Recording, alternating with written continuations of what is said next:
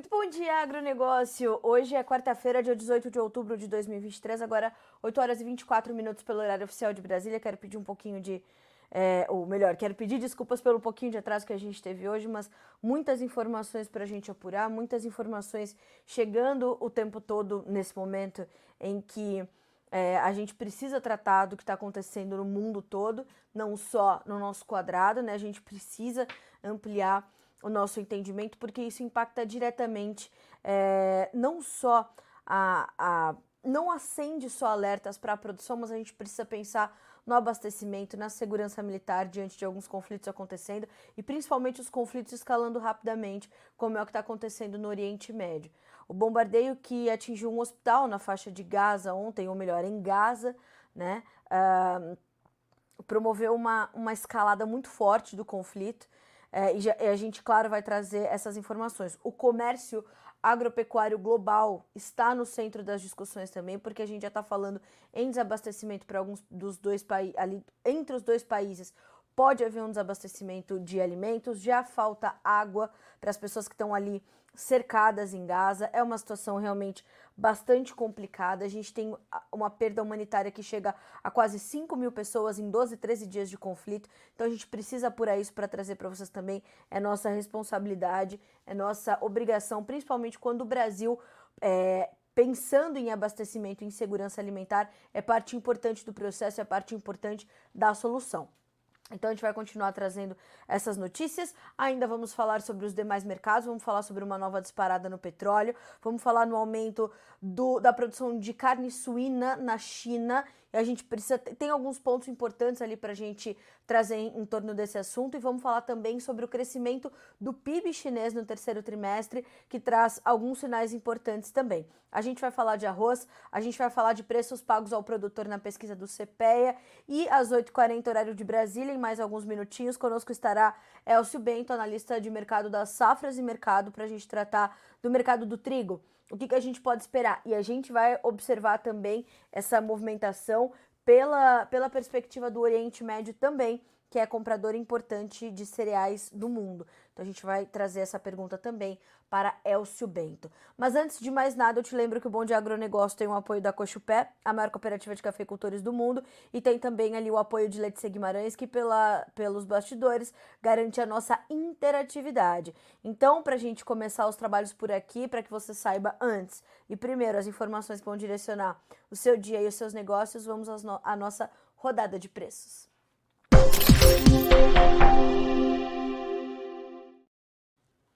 E como sempre fazemos, a gente vai checar primeiro a Bolsa de Chicago, onde os futuros da soja, do milho e do trigo sobem nesta quarta-feira, 18 de outubro. Soja tem 13 dólares e 400 por bushel, 0,6% de ganho.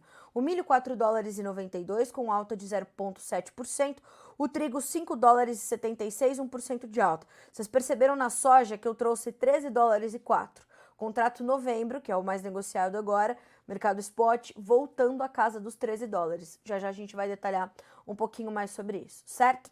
Ótimo. Vamos ainda checar na Bolsa de Chicago os derivados da soja que sobem Uh, futuros do farelo, mais de 1%, 404 dólares e 10 centos por tonelada curta. Óleo de soja também subindo, 0,6% de ganho, vai a 55 centos, mais 69 por libra peso. Quando a gente checa ainda Bolsa de Nova York, vamos para lá agora, nós vemos estabilidade nas cotações do café negociadas por lá, então nós temos no primeiro contrato 1 dólar e 56 mais 90 por libra peso. O açúcar, 27 centos mais 51 por libra, 0,1% de avanço e segue a trajetória de alta nos preços do açúcar, renovando suas máximas, testando ali patamares sempre mais altos. Lembrando que a oferta no açúcar está bastante ajustada e o Brasil, o, o mundo muito dependente do produto brasileiro. O algodão cede um pouquinho, 0,7% para 82 centos mais 69 por libra peso, apesar da alta de para o WTI petróleo de 2,7% agora para 87 centavos, 87 dólares mais 72 centavos o barril e no Brent são 92 dólares e 14 centavos com 2,5% de alta. Já já a gente vai detalhar um pouquinho mais sobre isso também. Temos alta de 0,5% para o gás natural, alta de 1,2% para o ouro, de 1,6% para prata e de, 1, de perdão, 0,9% para o cobre. Enquanto isso acontece, o dólar index estável a 106.064 pontos, com 0,02% de alta. Bolsa de Dalian, mercado futuro na China. Fechamento positivo para farelo, mas negativo e bem negativo para milho e negativo também de forma um pouco mais branda para o óleo de soja por lá. Então a gente olha para isso e vê essa, essa condição.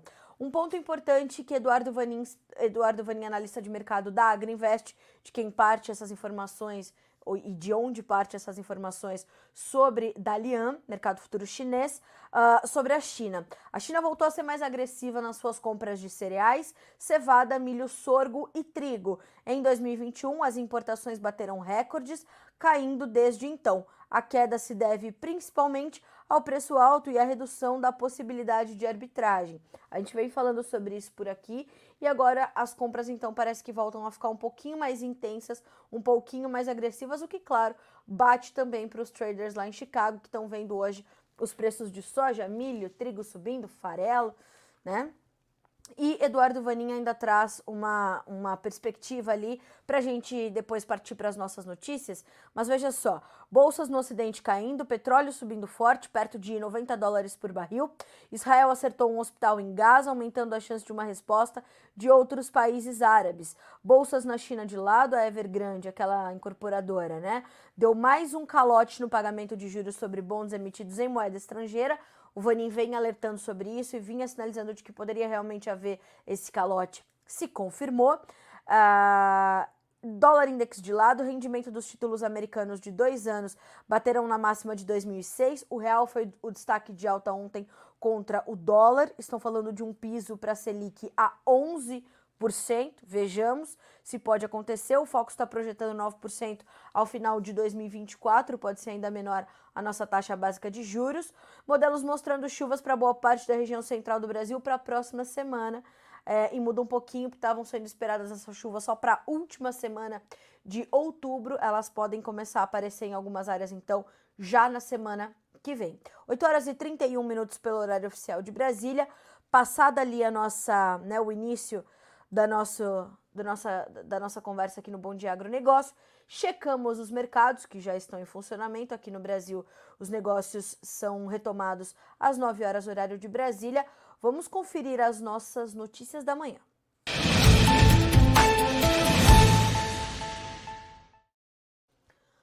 Pois bem, a gente é, naturalmente, porque como eu falei, né, como uma coisa vai puxando a outra, a gente não pode deixar de falar sobre essa condição na guerra no Oriente Médio, porque ela, ela, ela infecta todos os demais mercados, né? Não, é, todos os demais mercados, não, todos os mercados, deixa os investidores ali muito atentos, muito cautelosos, os mercados todos sob sinal de alerta, alertas fortes e que a gente precisa monitorar, que a gente precisa acompanhar.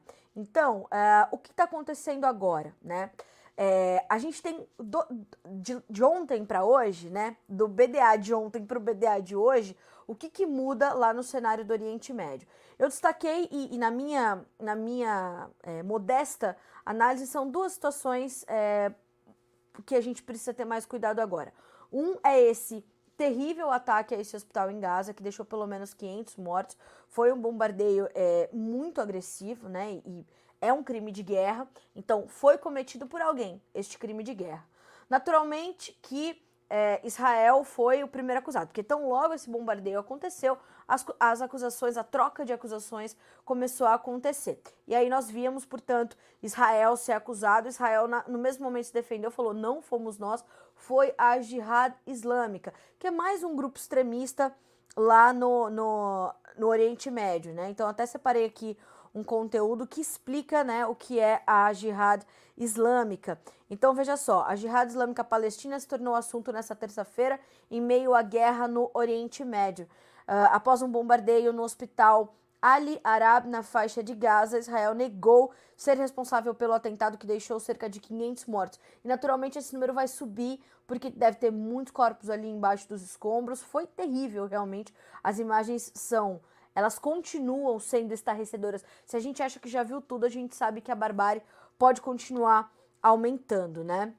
É, esse grupo, é, a Jihad Islâmica, ela nasceu na década de 80 no Egito, né, foi fundado em 1980 no Egito com o objetivo de formar um Estado palestino nas regiões de Gaza, Cisjordânia e Israel.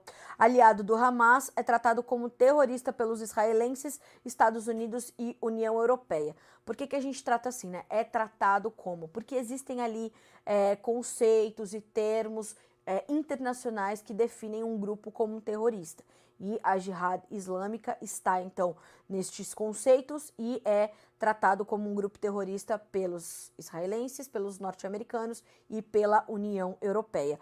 Isso porque, além de não participar de eleições, foca no combate a Israel e já promoveu ataques suicidas no passado. Inspirada na Revolução Islâmica do Irã, a Jihad mantém relações próximas com o país. Segundo a emissora Al Jazeera, o Irã ainda fornece armamentos e financia as atividades do grupo. Então, Benjamin Netanyahu logo veio a público e falou: foi a Jihad Islâmica, tem imagens da Al Jazeera e foram eles. E a Jihad Islâmica, como é normal dos grupo terror, grupos terroristas, assumirem os atentados que, que fazem, a Jihad Islâmica falou: esse não fomos nós. Então, esse míssil partiu de algum lugar. E claro que isso promoveu uma escalada né, é, sem precedentes nessa, nesse, nesse conflito que já dura quase 80 anos ali na região, uh, como aconteceu. Volto a dizer, trata-se de um crime de guerra. Enquanto tudo isso acontecia, o presidente americano Joe Biden chegou a Israel e se reuniu com o premier Benjamin Netanyahu.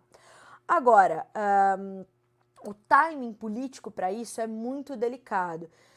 Uh, a gente sabe que são aliados, né, e principalmente parceiros comerciais dos americanos, outros países ali, como a própria Arábia Saudita, o Irã, o Egito. Então, olhar para isso vai trazer muitos cuidados, porque como ficam as, as tensões políticas, elas já se é, é, ficaram ainda mais ten, tensionadas, se é possível dizer. Então, as relações políticas diplomáticas estão no limite do limite, né? E isso só é, aumenta o alerta para a possibilidade de mais países ingressarem no conflito, em especial o Irã. E o Irã e o Hamas, eles têm ali uma relação considerável de ser observada. A gente tem o Líbano, a gente tem a Cisjordânia e a gente tem outros países que podem então ingressar nesse conflito, esse outros outros grupos terroristas, como o Hezbollah, inclusive o Hezbollah, que é o grupo terrorista libanês, disse o seguinte: hoje vai se desenhar um dia de abre aspas para o Hezbollah, tá? Um dia de fúria sem precedentes contra Israel após esse bombardeio. Então, hoje é um dia muito grave, lá agora são 14 e 40 quase, pelo horário de Brasília, pelo horário local, 8 e 40 para nós, são 6 horas a mais, né? Então lá são um pouco, pouco antes das 3 da tarde. E a situação, como eu falei, tá no limiar do limiar para aquilo virar um conflito regional e não mais só localizado. Os brasileiros que estão em Gaza continuam ali tentando ser repatriados, ser trazidos para o Brasil, muita dificuldade para tirar aquelas pessoas de lá. Fora toda a população da faixa de Gaza, uma crise humanitária também muito grave. Então, as coisas caminham muito rapidamente, são quase 5 mil mortos, e a gente vai olhando para tudo isso com muito cuidado, né? Mas fato é que, como eu disse, a gente não pode descartar a produção e, e o abastecimento né, é, de alimentos quando a gente pensa nisso tudo que está acontecendo. Então, isso precisa estar mantido na conta. Então, as tensões políticas se agravam, as relações diplomáticas e, claro, o conflito em si. 8 horas e 38 minutos pelo horário oficial de Brasília. Com essas últimas notícias, os preços do petróleo voltaram a subir forte hoje, já chegaram a subir mais de 3% ao longo da madrugada e agora sobem uh, pouco mais de 2,5%, 2,6%, 2,7%. Segundo as informações que partem das agências de notícias, uh, inclusive o petróleo Brent chegou a bater nos 93 dólares por barril, está um pouquinho abaixo disso, uh, e isso reflete naturalmente o risco dessa escalada e do conflito se tornar regional. Por quê?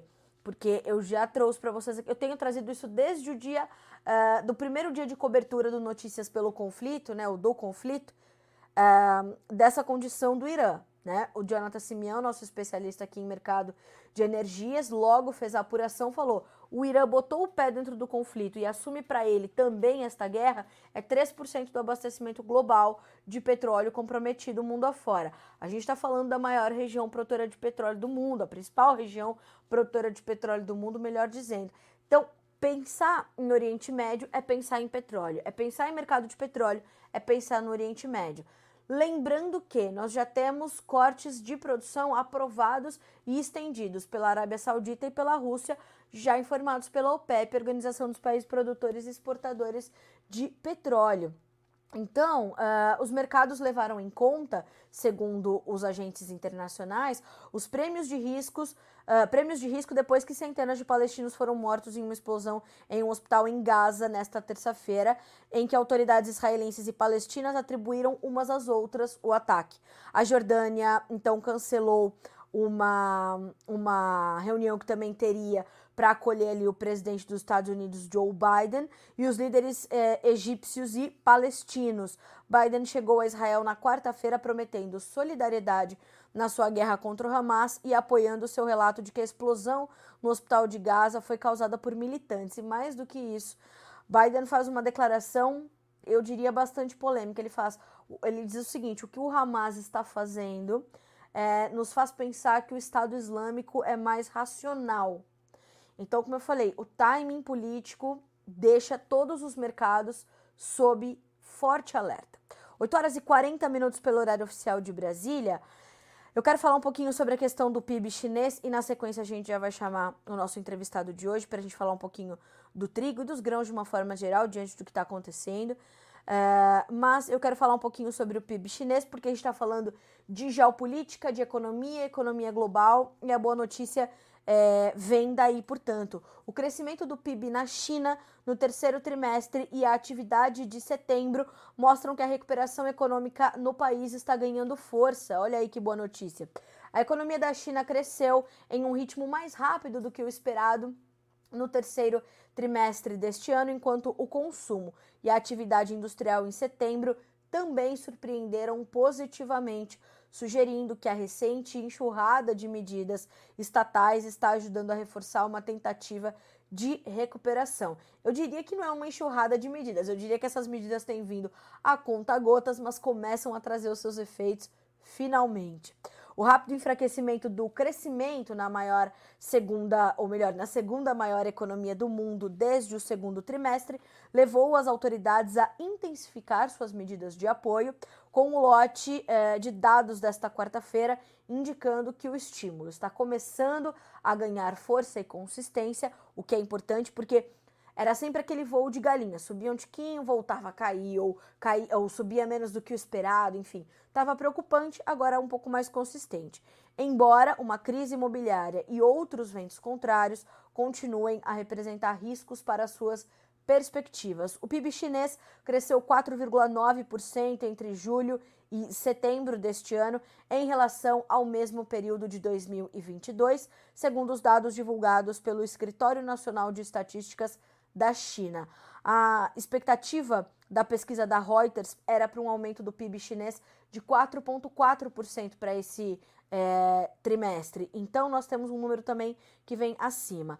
Todavia, em relação ao segundo TRI, o número veio um pouquinho abaixo. No segundo TRI, nós tivemos uma expansão do PIB chinês de 6 1,3%. Em uma base trimestral, o PIB cresceu 1,3% no terceiro trimestre, acelerando em relação aos 0,5% revisados do segundo TRI e acima da previsão do crescimento de 1%.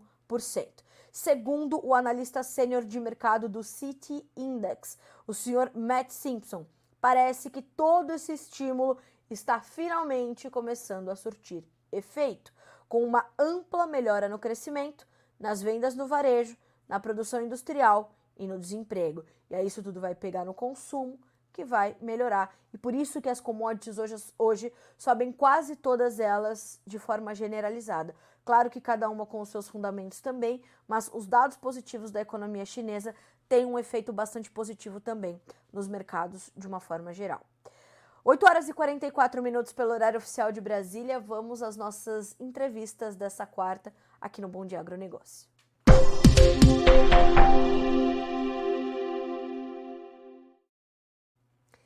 E amanhã, quinta-feira, dia 19 de outubro, o analista Elcio Bento da Safras e Mercado vai trazer uma palestra. Inclusive, eu vou convidá-los todos a se inscreverem uh, ah, para a gente falar sobre clima versus produção de trigo. Quais são os pontos de alerta que a gente pode ter, pode ter eh, o que isso traz de impactos para o mercado, como o mercado brasileiro vai, vai se comportar, vai reagir diante de tudo isso e certamente o Elcio vai trazer também os desdobramentos do que está acontecendo no quadro geopolítico para o mercado de trigo. Mas para adiantar algumas dessas informações e para fazer o, o, convite oficial para vocês, ele está conosco no Bom Dia Agronegócio dessa quarta-feira, não é isso, Elcio? Bom dia, meu amigo, seja bem-vindo. Sempre um prazer recebê-lo por aqui. Bom dia, Carla. Prazer é todo meu. Bom dia a todos. É isso, né, Elcio? Amanhã tem palestrão de Elcio Bento pro, pro, pro time que está acompanhando aí as informações do trigo e haja notícia, né? Haja notícias, né, Carla, no mercado internacional, toda essa, essas, enfim, toda essa turbulência e o mercado brasileiro com toda essa chuvarada também, a nossa safra sofrendo muito com condições climáticas. Então, perdão, a, a, gente tem um cenário bastante interessante que a gente vai abordar amanhã na live das safras, uma live totalmente gratuita, então acompanhe conosco que vai ser bastante interessante. Enquanto a gente conversa, eu vou pegar depois aqui o link, link para passar para o meu time para eles deixarem aqui no, no chat para quem quiser se inscrever.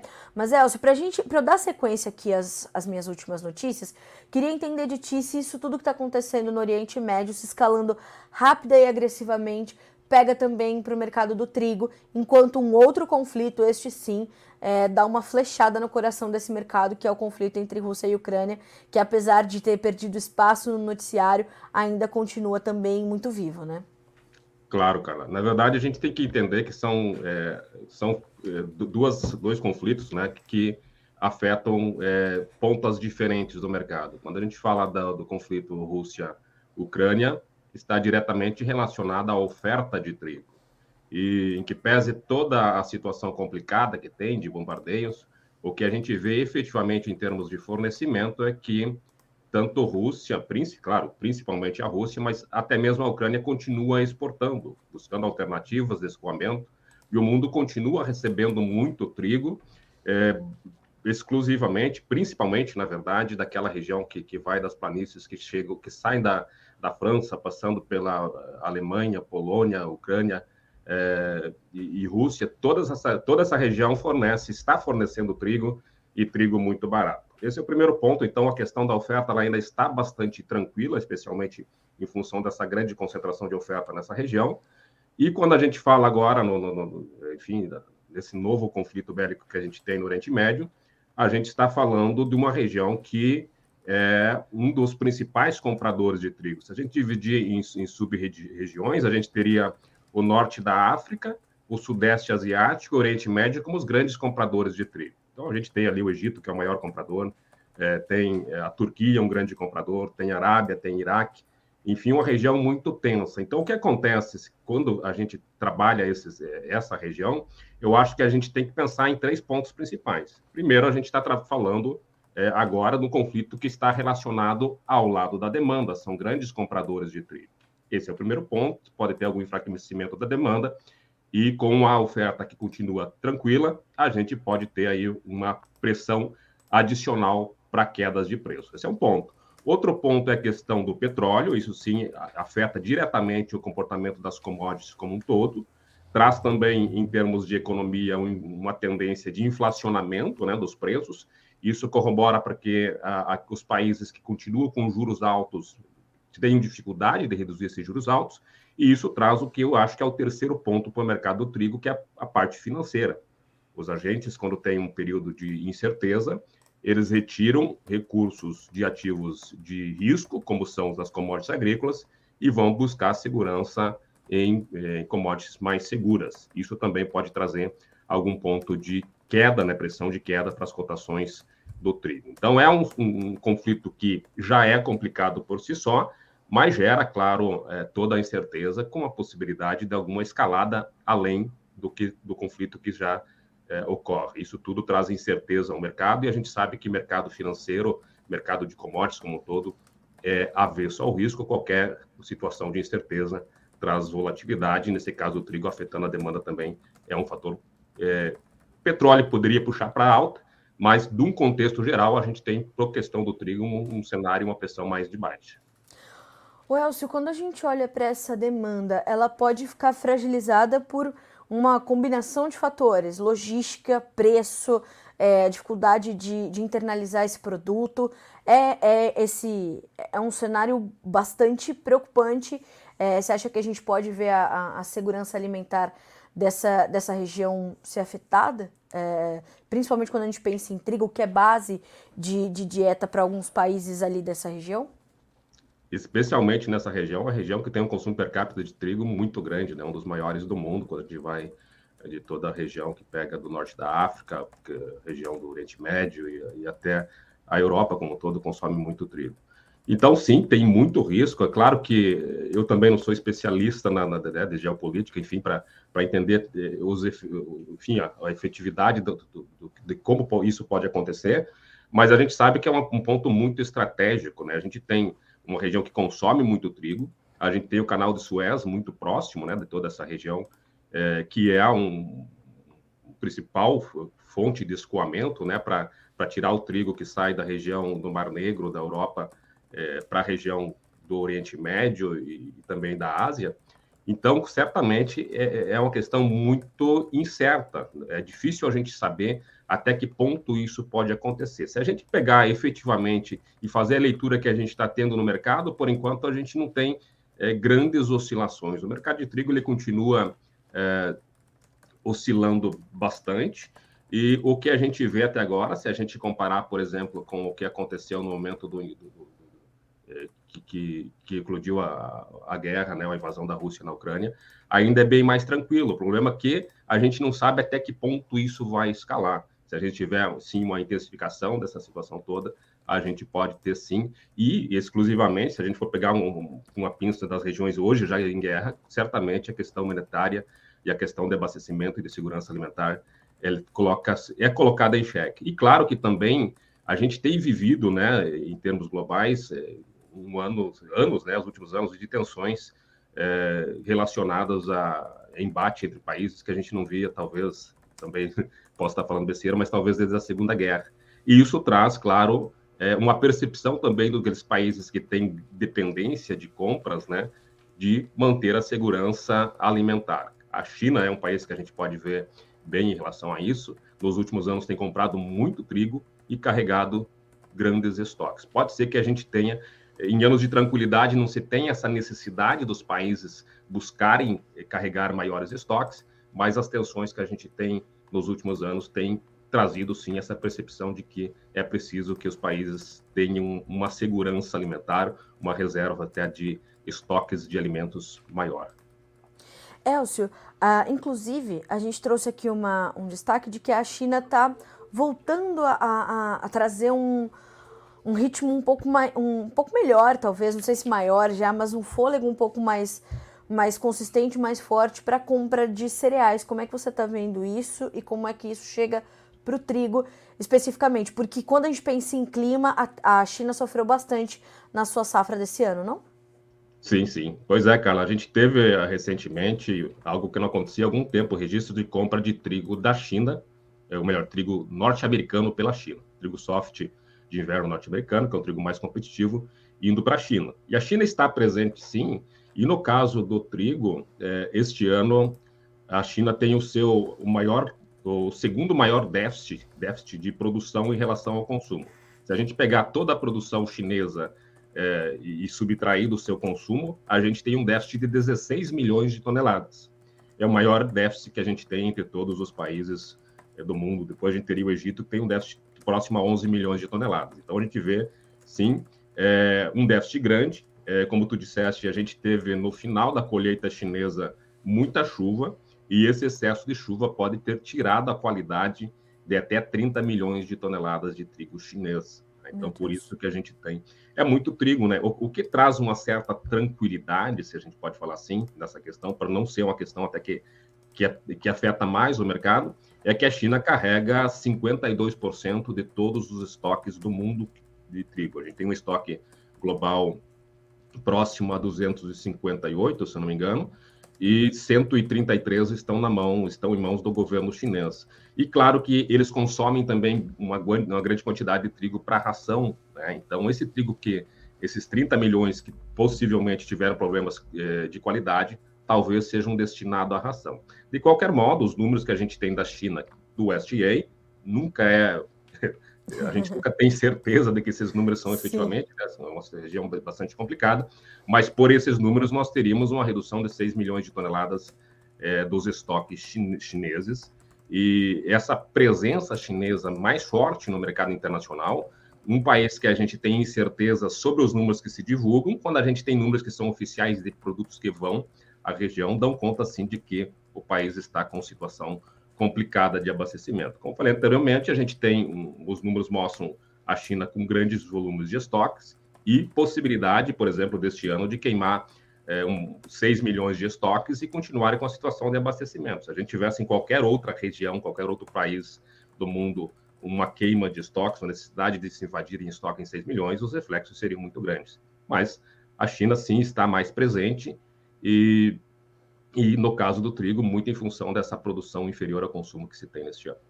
Quem é o principal fornecedor de trigo para os chineses, Elcio?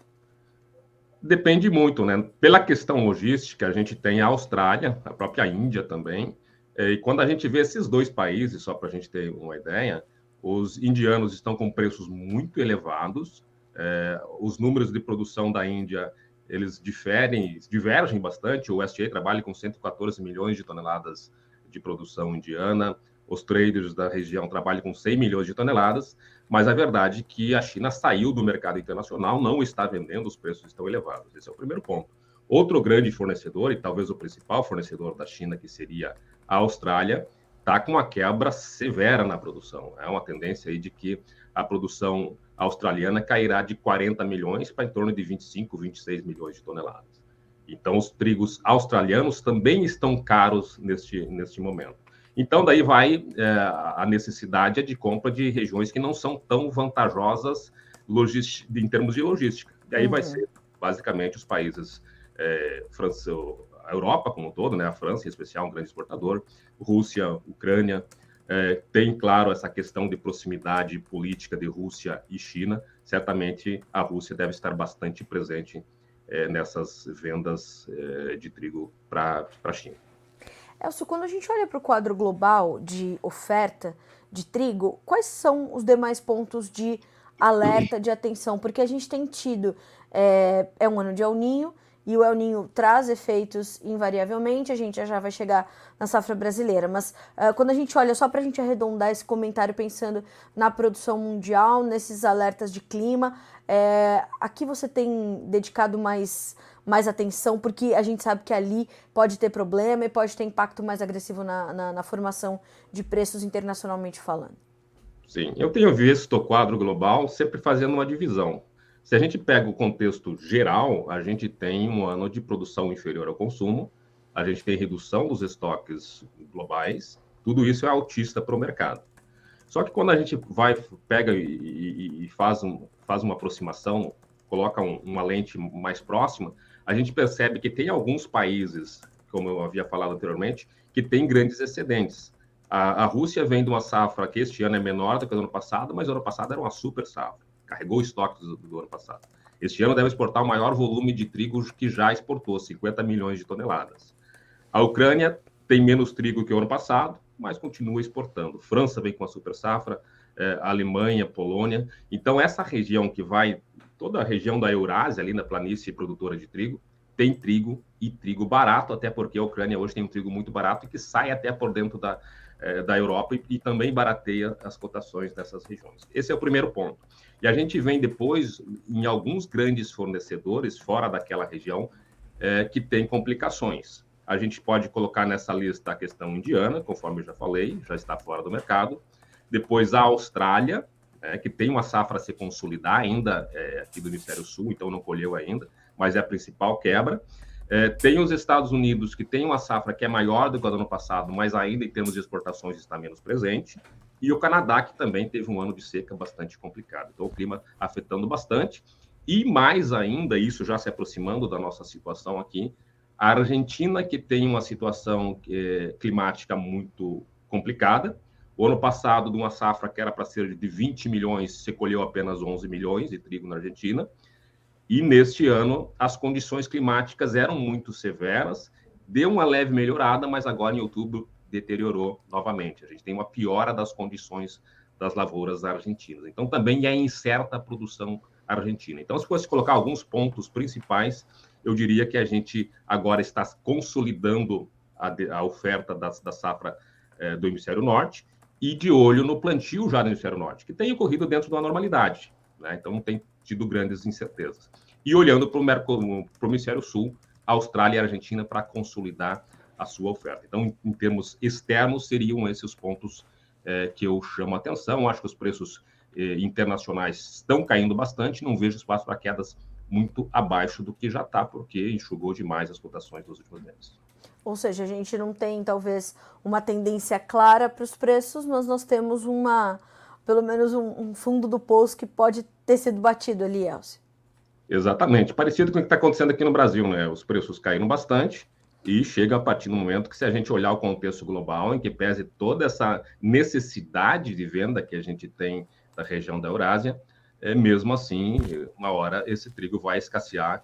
Então, a tendência é que os preços comecem a acomodar, porque em termos globais a gente vê que ainda há muita incerteza e se se consolida essas perdas que a gente tem no Hemisfério Sul, é, é possível sim que os preços comecem a buscar uma estabilização, se não uma, uma inversão de tendência, pelo menos um estancamento da tendência de queda. Elcio, as informações do CPE que chegaram nessa semana mostraram que os preços na, na primeira semana de, de outubro mostraram uma reação importante aqui no Brasil. Essa, essa reação, ela já vem refletindo uma oferta que pode ser menor. A Conab diminuiu a sua estimativa para nossa safra. A gente tem visto o clima castigar as lavouras de trigo no sul do país. Como é que a gente une todas essas informações nesse momento? Quais são as suas perspectivas para agora? Eu acho que são dois pontos. O mercado exagerou na queda, né? A gente teve um mercado nacional numa ilha de preços abaixo da realidade do mercado internacional. A gente tinha, sei lá, 10, 15 dias atrás, o trigo paranaense, se exportado fosse, né, se tivesse capacidade logística para exportar, era o trigo mais barato do mundo. Estava muito barato mesmo. Não conseguia exportar, porque o Porto Paranaguá está sobrecarregado pelo escoamento de soja, até tem atraso já de embarques de soja. Então, isso pressionava as cotações internamente.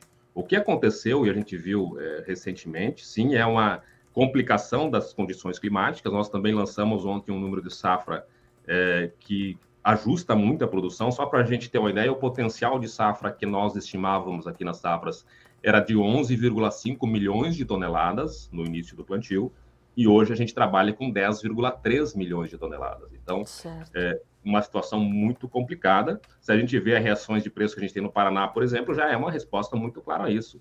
A gente tinha inicialmente no Paraná uma safra que deveria ser de 4,5 e já se fala em 3,6, 3,7 milhões de toneladas. É, então, eu diria que essa é, estabilização é bem verdade ainda que os preços são 40% inferiores do ano passado, mas é, mais claro do que a gente viu no mercado internacional, a situação interna que a gente vê já é de estabilização é, dos preços. Claramente, aquela, aquela tendência de queda ela foi estancada, corrigiu um exagero que a gente tinha das cotações internacionais, e o que os agentes fazem nesse momento é pisar no freio e ver o que vem acontecendo com a safra.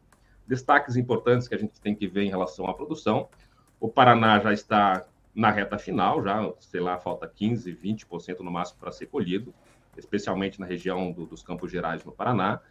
É, no caso paranaense, como a nossa estimativa de que sejam colhidos de 3,6 a 3,8 milhões de toneladas, e melhor do que do ano passado, na questão do Paraná, é a questão da qualidade. A gente teve uma situação climática complicada, incidência de doenças bastante pesadas, mas mesmo assim, se a gente for pensar em termos de qualidade, o ano passado praticamente toda a safra é, paranaense sofreu com excesso de chuva.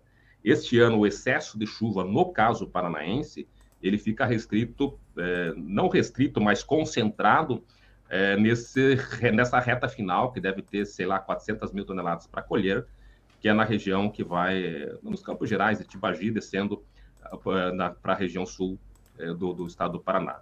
Essa questão paranaense. Então, vem uma safra que é bem menor, mas ainda com qualidade é, melhor. A questão do Rio Grande do Sul, talvez também em Santa Catarina, mas especialmente no Rio Grande do Sul, que tem a maior produção, é que a colheita ainda deve estar em torno de 15%, e a gente tem aí, então, nós estaríamos falando de mais de 3,5 milhões de toneladas que estão no campo, e essas sim muito sensíveis a questões climáticas. A gente teve toda uma situação climática complicada este ano, um inverno mais quente que aumentou a incidência de doenças como brusone, que diminui a, a produtividade, aborta as espigas, giberela, que traz condições de qualidade para baixo, elevando o DOM, que é uma, uma vomitoxina que é considerada pelos exportadores, se eleva. Então, é um ano muito complicado. A gente vê que é uma safra é, grande pra, em termos de Brasil, mas em relação ao seu potencial, com uma queda bastante acentuada. Infelizmente, a gente tem um ano de cotações é, mais achatadas e produtividade e qualidade de grãos em baixa. Não é, se a gente comparar, especialmente o Rio Grande do Sul, se a gente olha os dois anos anteriores, com esse, a situação é de desânimo no campo. Isso acaba trazendo é, menor competitividade também na exportação e acaba deixando a demanda interna também um pouco mais fragilizada, Elcio?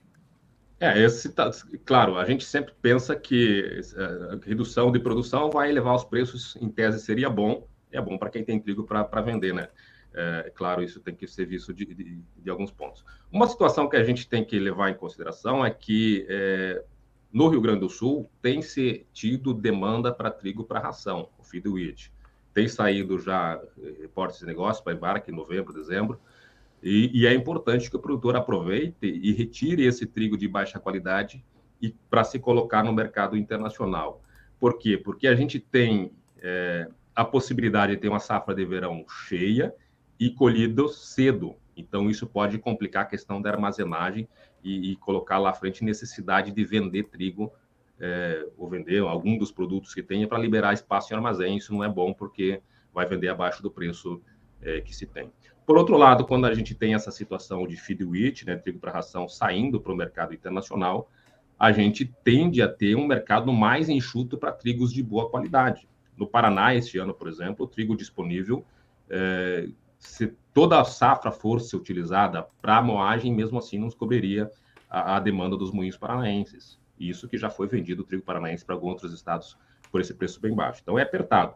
Mesmo no Rio Grande do Sul, se consolida aí uma situação é, de muito trigo prejudicado por é, excesso de chuva, a oferta de trigo de boa qualidade será mais enxuta e isso possibilita também momentos de preços mais atrativos. Outro ponto que a gente pode colocar ainda, Carla, em relação ao mercado interno, é que hoje saiu uma portaria no Diário Oficial é, trazendo, enfim, a, a, as normas né, de como é, seriam as intervenções do governo através de PEP e PEPRO, né, mecanismos de escoamento de produtos. Sim, sim. E isso deixa claro que é, deve ocorrer em algum momento próximo aí a divulgação de leilões para escoamento de produto leilões de intervenção governamental. Não que eu ache que isso vai trazer uma grande mudança em termos de preços eh, gerais no Brasil, mas pode trazer oportunidades também para aqueles produtores que conseguirem entrar nesses mecanismos, vender o trigo ao preço mínimo. Elcio, tem uma pergunta para ti aqui do Leandro Denardim. Mas o mercado físico nas missões está ridículo. Ele fala 50 reais, safra prejudicada. Tem alguma possibilidade de reversão? Você acabou de trazer parte disso já, né? que há uma, uma possibilidade, por conta dessa oferta mais enxuta, os preços testarem patamares talvez um pouco melhores, né? Leandro, né? Desculpa. Leandro, Leandro. Então, Leandro, de fato, né, região das Missões, Palmeiras das Missões é o maior produtor de trigo do, eh, do, do, país, né, o maior município produtor, e a gente tem essa situação de preços muito achatados, né, ah, se a gente conseguir ver pelo lado do copo meio cheio, é que os, os preços já chegaram é, no seu menor patamar, não vejo como os preços irem abaixo disso. Eu acho que a produtora da região tem que ficar de olho no mercado. A minha percepção é que esses é, volumes é, de trigo de baixa qualidade tem que tentar se escoar, tem que buscar demanda para esse produto, especialmente no mercado interno, para aliviar essa pressão de oferta, para a gente não correr o risco de ter um saturamento de armazenagem, enfim, com produto de baixa qualidade. O que a gente pode falar aí para o Leandro é que a tendência é que os preços já tenham atingido seus menores patamares e retomem uma tendência de recuperação. O problema é quando vai ser o start para essa recuperação. Se a gente pensar como comprador, só haverá necessidade do comprador se começar a, a, buscar essa demanda, é, a, a, se abastecer, quando perceber que pode ficar sem estoques durante a entre safra. Por enquanto, a gente não pode é, cravar que não teremos trigo suficiente no Rio Grande do Sul é, para atender a demanda. A gente Sim. não sabe a questão da qualidade. A gente não pode deixar muito claro, porque a primeira situação que a gente tem que, é, que, que, que, ter em, em, em, conta é quanto desse trigo que vai ser colhido no Rio Grande do Sul. Nossa estimativa é de uma safra de 4,8 milhões de toneladas no Rio Grande do Sul, contra 6 do ano passado, então também é uma safra bem menor. É, quanto desse trigo será de boa qualidade? Mas a percepção que a gente tem é de que, especialmente para trigo de boa qualidade, a gente vai ter um cenário na entre safra de preços superiores aos atuais. A gente deve ter sim uma recuperação de preços, se a gente pensar no médio.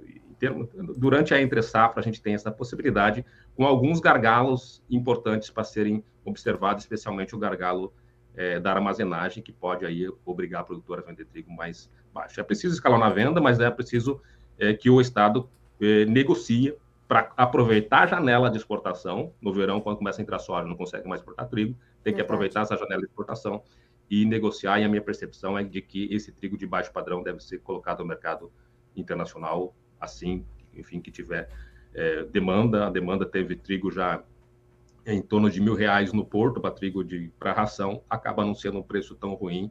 Então, deve ser preço aproveitado e colocado esse produto, especialmente de baixa qualidade, baixo padrão, no mercado internacional. Bom, vamos ficar de olho. Elcio Bento, te agradeço muito e sempre por estar conosco, por trazer informações sempre tão completas. Já deixei o link aqui no nosso chat, está bem em cima da, do comentário do Leandro, viu, pessoal? Cliquem nesse link, como o Elcio falou, é uma palestra, uma live 100% gratuita e ali o Elcio vai dar ainda mais detalhes sobre o atual momento do mercado, das safras e do clima para o trigo, como, né, ó, já tá aí até o teu convite aqui oficial, Elcio Bento, que aqui Aqui a gente trabalha com imagens, aqui a gente trabalha com fatos. Então, ó, o clima adverso e os reflexos sobre a formação do preço do trigo. E aí, às 15 horas, amanhã, Elcio Bento, ontem eu entrei na safra, no, no, no, no canal do YouTube das Safras e fiquei lá esperando, fazendo outras coisas. E eu digo, não vai começar essa palestra, Elcio Bento, cadê? Aí, não, aí uma, uma colega que estava do lado falou: Oi, Carla, é dia 19, hoje é 17. Eu falei: Ah, não, então o Elcio tá aí levantando as informações dele. Pessoal, dia 19, amanhã, 15 horas, todo mundo, tô esperando vocês lá, junto com o Elcio, pra gente ouvir mais ainda da análise sempre brilhante. Elcio, obrigada, meu amigo. Boa quarta-feira para ti. Amanhã a gente tá junto lá na palestra da Safra. Sempre bom receber você aqui no Bom Dia Agronegócio. Sem palavras aí para agradecer, Carla. Obrigado a ti e a todos que te acompanham. Um grande abraço, abraço e amanhã a gente se vê então. Até, meu amigo. Bom trabalho para você. Até mais. Um abraço. 9 horas e 12 minutos, senhoras e senhores. Informações completas e brilhantes, como sempre, nas análises de Elcio Bento, um dos maiores conhecedores do mercado de trigo desse país. E vale a pena amanhã você conferir essa palestra, tá? Eu vou estar por lá e a gente se fala então neste evento, 15 horas, horário de Brasília. Senhoras e senhores, vamos passar agora para falar um pouquinho de proteínas animais. E eu vou começar destacando a produção de carne suína na China, que foi uma das primeiras informações do início de outubro. Numa das primeiras edições do Bom de Agronegócio, a gente entrevistou Eduardo Vanin, analista da safras, da, perdão, analista da Agriinvest Commodities, todos os meus colegas aqui na minha cabeça. Então, Eduardo Vanin, analista da Agriinvest Commodities, falando sobre como a produção uh, de suínos, de carne suína na China vinha crescendo, o consumo decepcionando um pouco e isso pegando ali principalmente no mercado de farelo. E de fato, hoje as informações que partem das agências internacionais pontuando essa condição mostram de fato essa produção chinesa maior de carne suína, que para um trimestre deve ser a maior em pelo menos uma década. A produção de carne suína da China no terceiro trimestre desse ano aumentou 4,8% em relação ao mesmo período do ano passado, para 12,69 milhões de toneladas, a maior para um trimestre em pelo menos 10 anos, segundo cálculos da Agência Internacional de Notícias Reuters, baseados em dados oficiais, à medida em que os produtores aumentavam e aumentavam os seus rebanhos uh, para o consumo nas férias.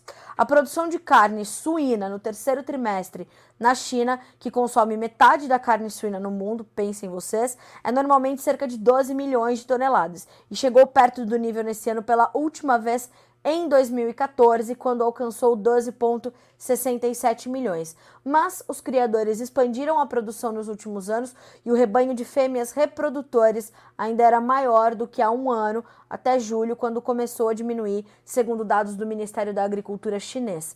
Uh, então, nós tivemos esse aumento dos rebanhos, porém, uh, né, e os suinocultores esperando uma recuperação econômica mais consistente, mais forte e um consumo maior de carne, no entanto, o consumo tem sido decepcionante. Então, a produção nos primeiros nove meses de 2023 aumentou 3,6% em relação ao ano anterior e alcançou no acumulado do ano 43,01 milhões de toneladas, segundo dados do Departamento Nacional de Estatísticas da China.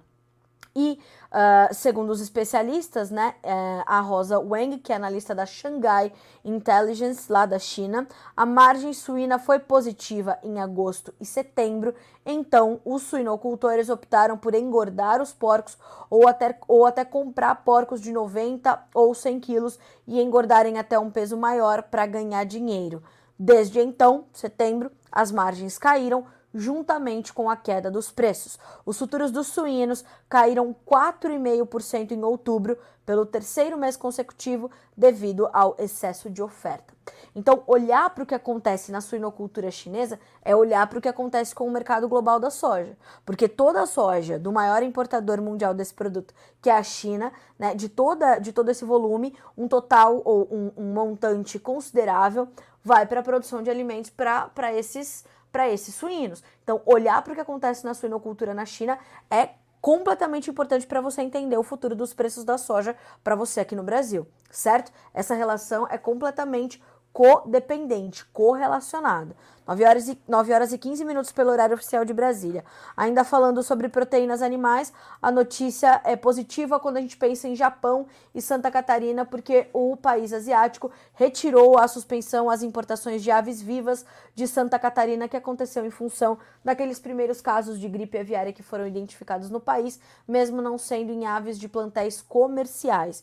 Então, desde o dia 17 de julho, após a detecção desses casos, Santa Catarina tinha é, sofrido né, essa suspensão do Japão e essa suspensão então foi retirada em uh, agora nessa semana.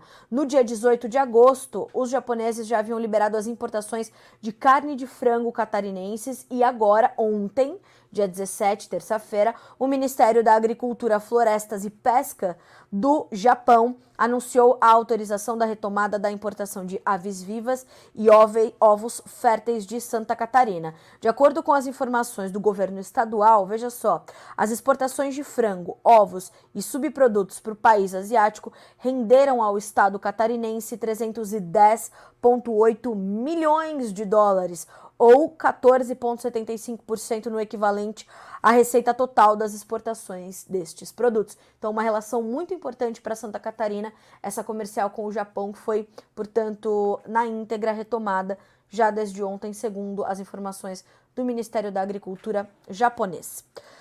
Na sequência, eu quero falar um pouquinho sobre preços pagos ao produtor, porque o CPEA trouxe a informação de que o índice de preços ao produtor de grupos de produtos agropecuários seguiu em queda em setembro. É o IPA né, do CPEA.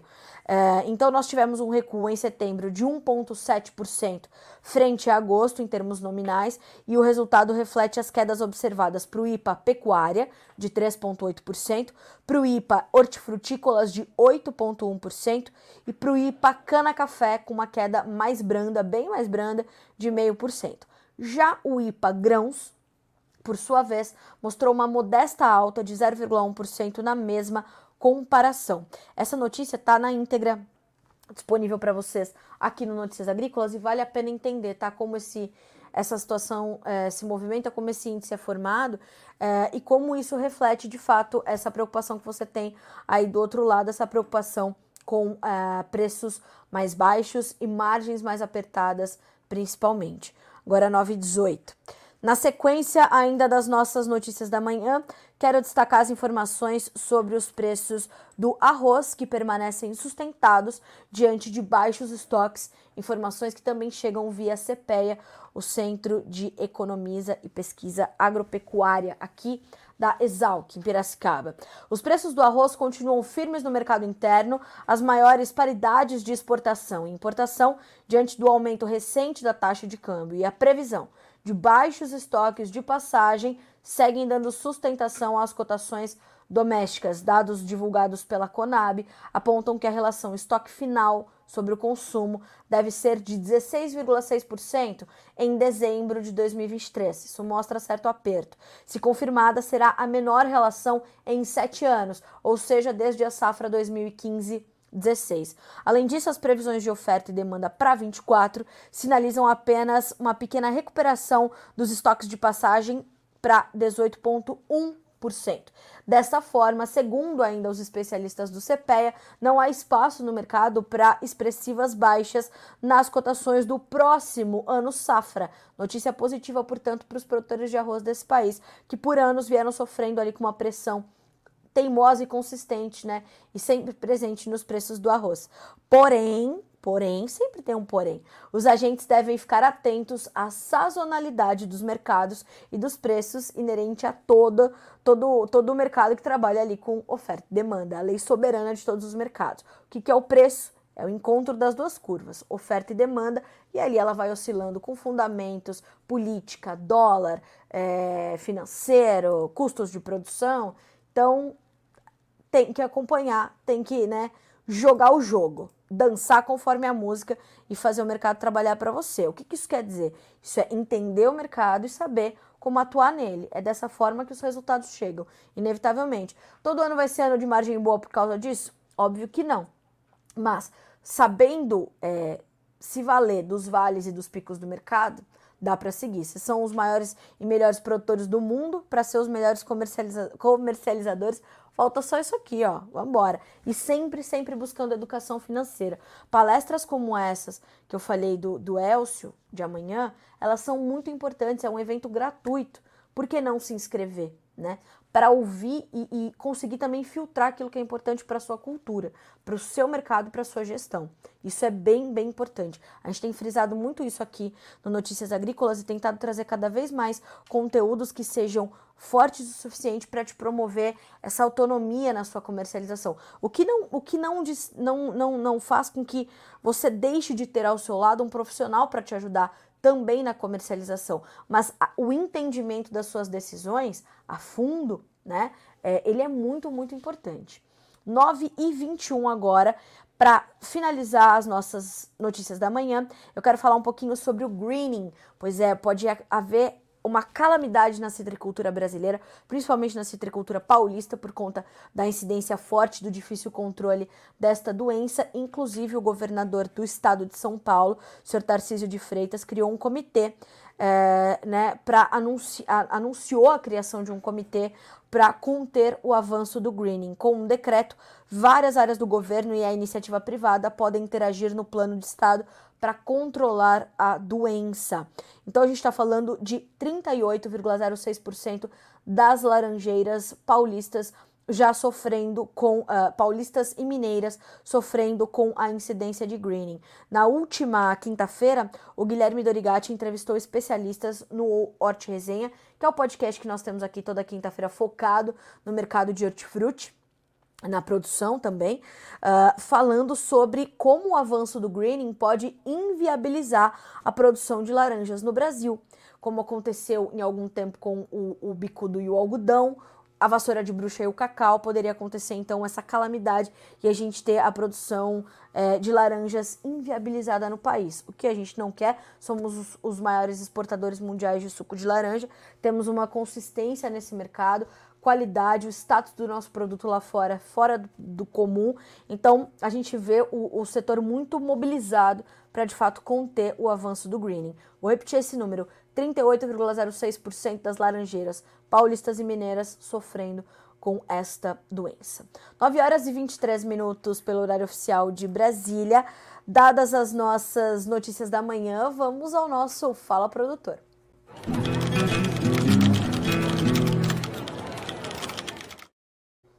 E hoje o chat bastante ativo aqui no Notícias Agrícolas, assim que a gente gosta, viu? No Bom Dia Agronegócio. Porque o Bom Dia Agro é um espaço dedicado à nossa audiência, né? A gente fala que é para abrir as linhas de comunicação com vocês e vocês nos pautarem.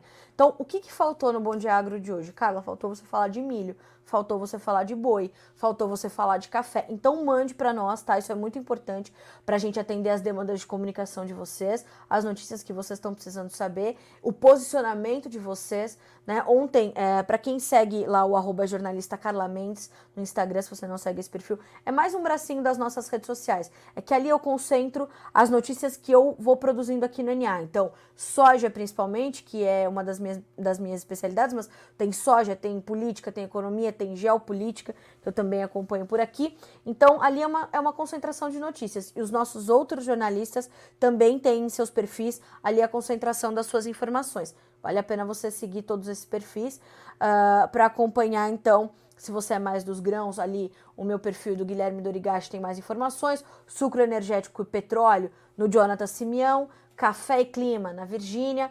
Uh, Letícia Guimarães com granjeiros. Então a gente vai com essas, com essas cabeças pensantes é, fazendo essa, essa reunião fora tudo que vai acontecendo ali no arroba Notícias Agrícolas. Mas por que eu tô falando sobre isso?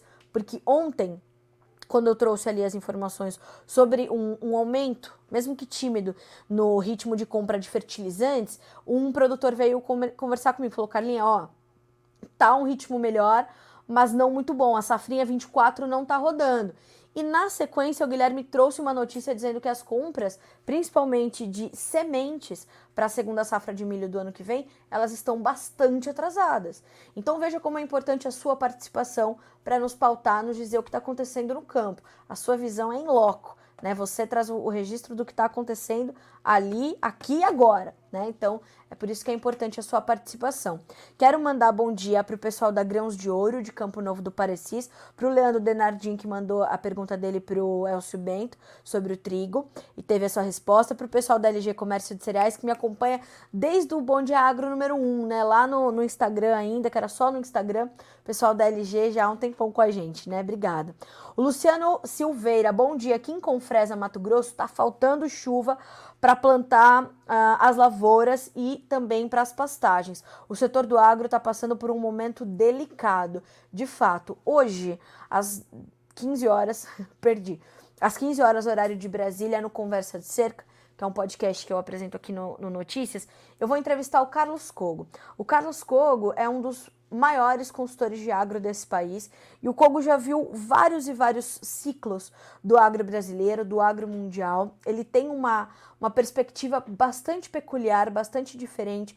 E eu sugiro, viu, Luciano, que você acompanhe essa, essa, esse episódio do Conversa, às 15 horas, uh, ah, para a gente entender que momento é esse que a gente está vivendo.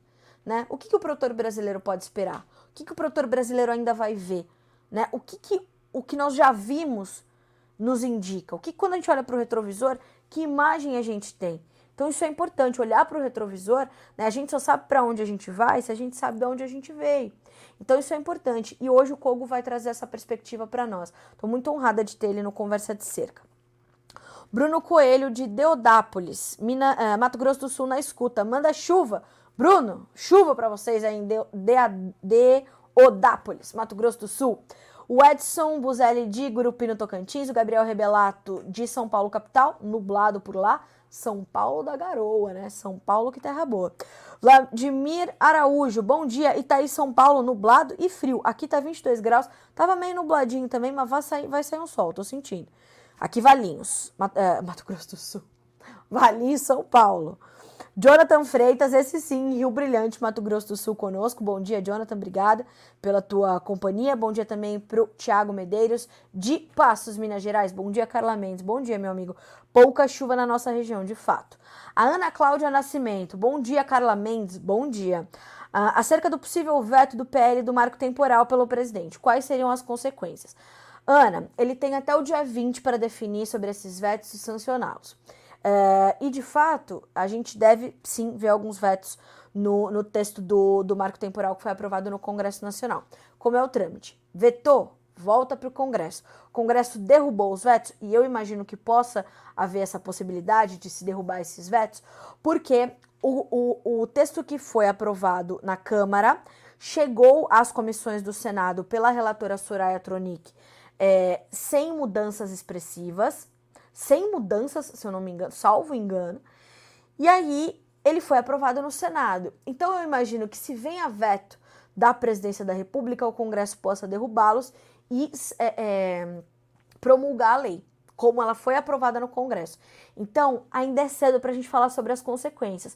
Mas, claro, que esses vetos não forem derrubados e a depender do que eles marquem ali, a gente vai ter novas batalhas, né? A gente sabe que a FPA está muito mobilizada em torno disso, o Instituto Pensar Agro também, e eu estou buscando trazer o Nilson Leitão de volta, que é o presidente do Instituto Pensar Agropecuária, para a gente falar sobre essa questão, além de ouvir também a FPA, porque realmente é uma situação é, que exige muita cautela, e o Lula tem até dia 20 para definir sobre isso, tá? Então, sexta-feira sexta-feira. Vamos ver o que vem até lá. Vamos entender esses vetos, aí a gente consegue entender as consequências, tá?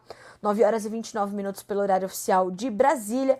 Senhoras e senhores, a gente é, vai caminhando para encerrar o Bom Dia Agronegócio desta, terça, desta quarta-feira, dia 18 de outubro. Eu lhes agradeço muito pela companhia, pelas perguntas, pela interatividade. Isso é muito importante para garantir, como eu falei, que as demandas de vocês sejam atendidas de comunicação. Carla fala mais disso, mais daquilo. A gente quer saber. Bom dia para o Goiás, porque alguém mandou aqui. Bom dia, Goiás. Bom dia.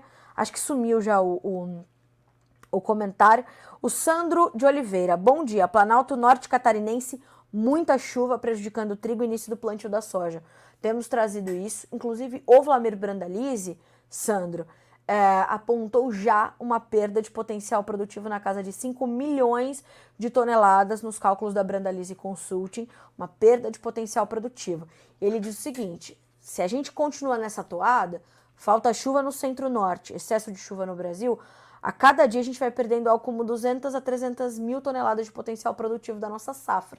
Então a gente está acompanhando bem de pertinho esse excesso de chuvas, tá? É, porque realmente é, é bastante tenso o que está acontecendo. Lorena Gonçalves, bom dia, moçada do agro, diretamente de Goiânia, Goiás, acompanhando aqui a realidade do agro nesse momento. Carla Mendes, me arruma um emprego. Lorena, olha, a gente aqui, menina, passou aqui na porta, a gente fala, vamos ajudar, que trabalho não falta, viu, Lorena? Obrigada, viu, pelo gentil e divertido comentário. Bom, bom dia para ti aí no Goiás, amado. Eu adoro esse estado. Lilian Henk, amei a explicação sobre o trigo. Obrigado, de Panambi, no Rio Grande do Sul. Bom dia, fala sobre o leite. Cheguei agora.